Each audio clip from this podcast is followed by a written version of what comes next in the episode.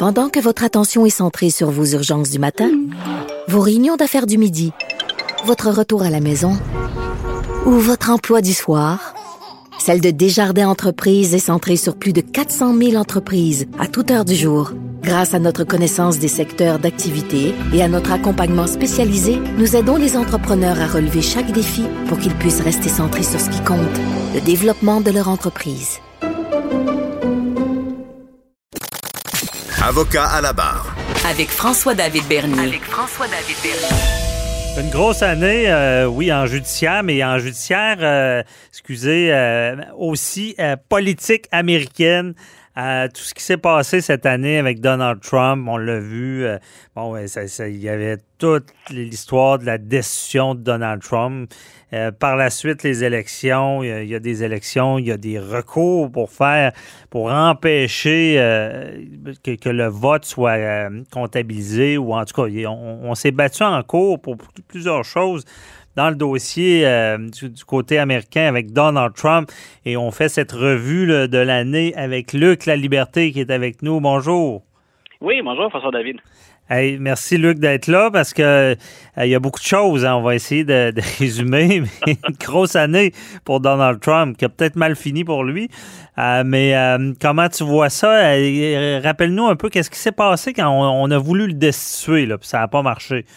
Oui, voilà. Ben écoute, M. Trump, justement, hein, il est, euh, il a été omniprésent. S'il y a quelque chose de positif, c'est qu'il m'aura permis par la bande d'échanger avec François David. de- Ah oui, on en a parlé. Pendant, la dernière année. Euh, Il y, a, il y a deux choses, en fait, deux angles que je te propose de regarder ensemble. D'un côté, là, si on parle de, de- de trucs qui sont énormes, hors de l'ordinaire, il y a eu la procédure de destitution. Je vais commencer par ça. Mhm. Puis ensuite, il y a tout l'autre volet des recours judiciaires euh, au moment d'élection, puis après l'élection.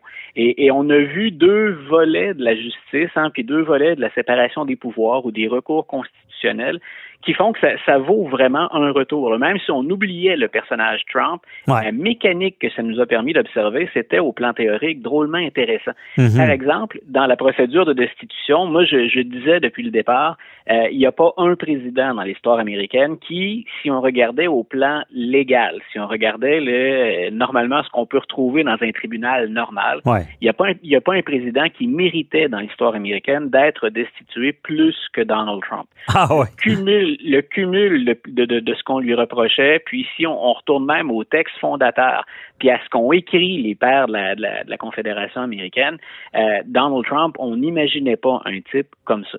Parce que c'était quoi, que Oui. pour euh, se rappeler, là, c'était vraiment avec l'histoire avec les Russes, là. Écoute, il y a le, le- le chantage avec l'Ukraine, il y a l'histoire avec les Russes, il y a des magouilles électorales, des histoires de fraude électorale. faut rappeler, pour le bénéfice des auditeurs, pour ceux qui l'auraient oublié, qu'il y a six de ses proches, des membres de son entourage ou de son équipe électorale qui se sont retrouvés derrière les barreaux. Dont son avocat. Pardon, oui, voilà, dont son avocat personnel. Et ça, ça le rattrape. là. En 2021, suivez ça. là, à partir du moment où M. Trump est sorti de la Maison-Blanche, il y a quelques dossiers, au moins cinq ou six, là, qui vont rebondir dans l'actualité, dont deux plus importants euh, qui se rattachent à, à New York ou au district sud de, de- de Manhattan. Mhm. Et donc, quand, quand on regardait la procédure de destitution, euh, les démocrates avaient quelque part l'embarras du choix. Et s'ils ont commis une erreur là-dedans, ça a été d'attaquer Donald Trump, de vouloir faire très rapidement, puis de ne l'attaquer que sur un point, plutôt que d'étayer la preuve et d'arriver avec quelque chose de plus gros.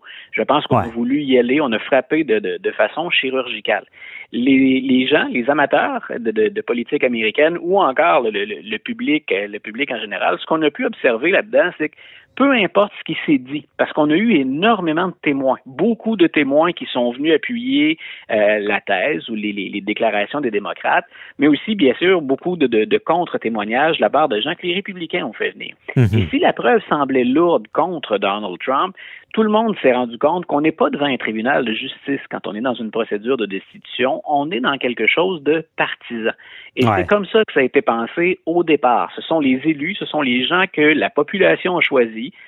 à la Chambre des représentants, puis au Sénat, qui se sont prononcés sur doit-on l'accuser ou pas le président, puis ensuite doit-on l'acquitter ou le condamner, le destituer. Et il a été sauvé, Donald Trump, vraiment, on l'a vu, là, par la ligne de parti.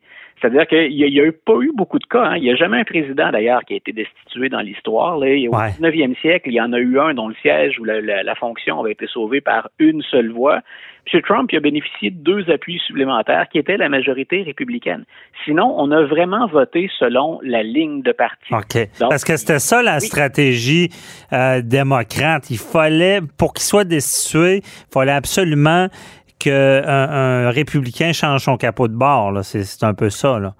Oui, puis voilà, puis et, ce qu'on voyait surtout, c'était, puis quand, quand j'ai parlé tout à l'heure où je critiquais l'approche démocrate qui me semblait être un peu précipitée, mhm. c'est qu'on voulait s'assurer au moins de l'accuser. On pensait pas qu'on parviendrait à sortir Donald Trump de la Maison Blanche, considérant le, à quel point les positions sont polarisées, puis que les républicains lui ont été fidèles. Je pense qu'on misait pas là, quand on avait une approche réaliste, on savait qu'on allait l'acquitter à la fin. Mais il voulait, s'assurer qu'il entre dans l'histoire, parce que pour être impeached, le, terme en anglais, il s'agit tout simplement d'être accusé. Donc, Donald Trump fait partie des trois seuls hommes de toute l'histoire américaine qui ont été formellement accusés ah, alors qu'ils étaient présidents. Nixon ne compte pas là-dedans parce que Nixon est parti avant. Mais donc, mhm. avec M. Clinton, avec M. Johnson, qui était là après la guerre de, de, sécession du 19e siècle, c'est quand même là, sur 45, 46 maintenant, si on compte, euh, si on compte Joe Biden, mhm. sur 46 présidents américains, il y en a trois qui y sont passés et Donald Trump est à jamais dans l'histoire. Et je pense que c'est là-dessus que misaient surtout les démocrates, un peu comme les républicains l'avaient fait avec Bill Clinton il y a, il y a un peu plus longtemps. L'idée, c'est de traîner ce dossier-là, puis de nuire, bien entendu, à l'image, puis dans ce cas-ci, aux chances de réélection du président. OK. Donc, c'est ça la stratégie. Et d'après toi, est-ce que, parce que là, on sait que l'élection était quand même très serrée.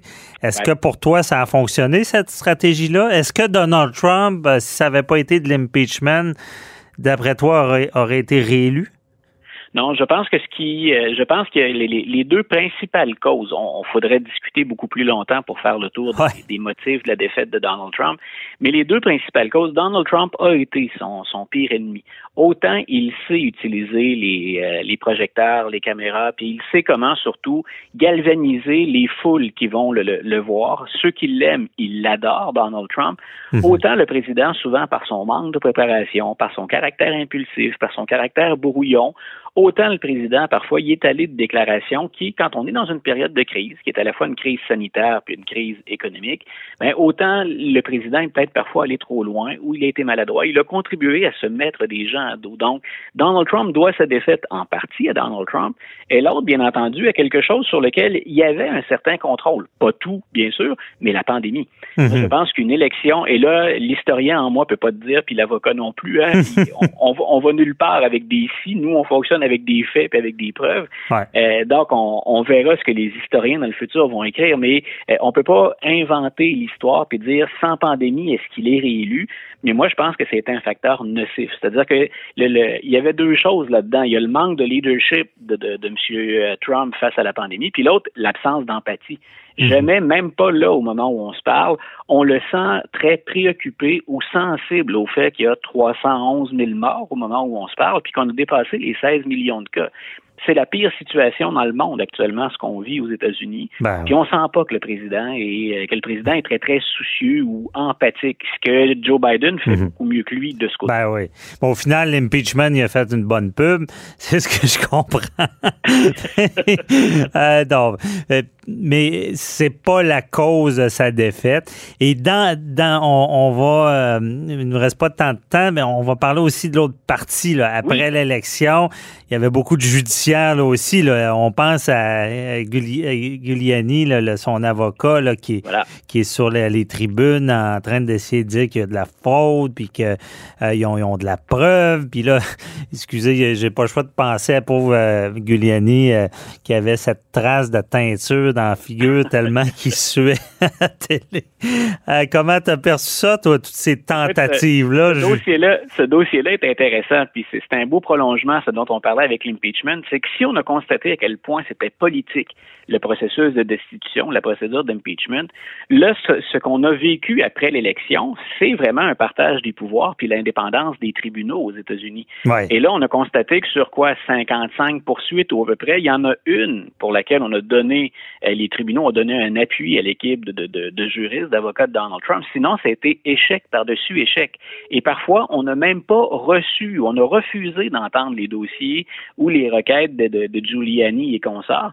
Donc, on les a rejetés parce que ça manquait de sérieux.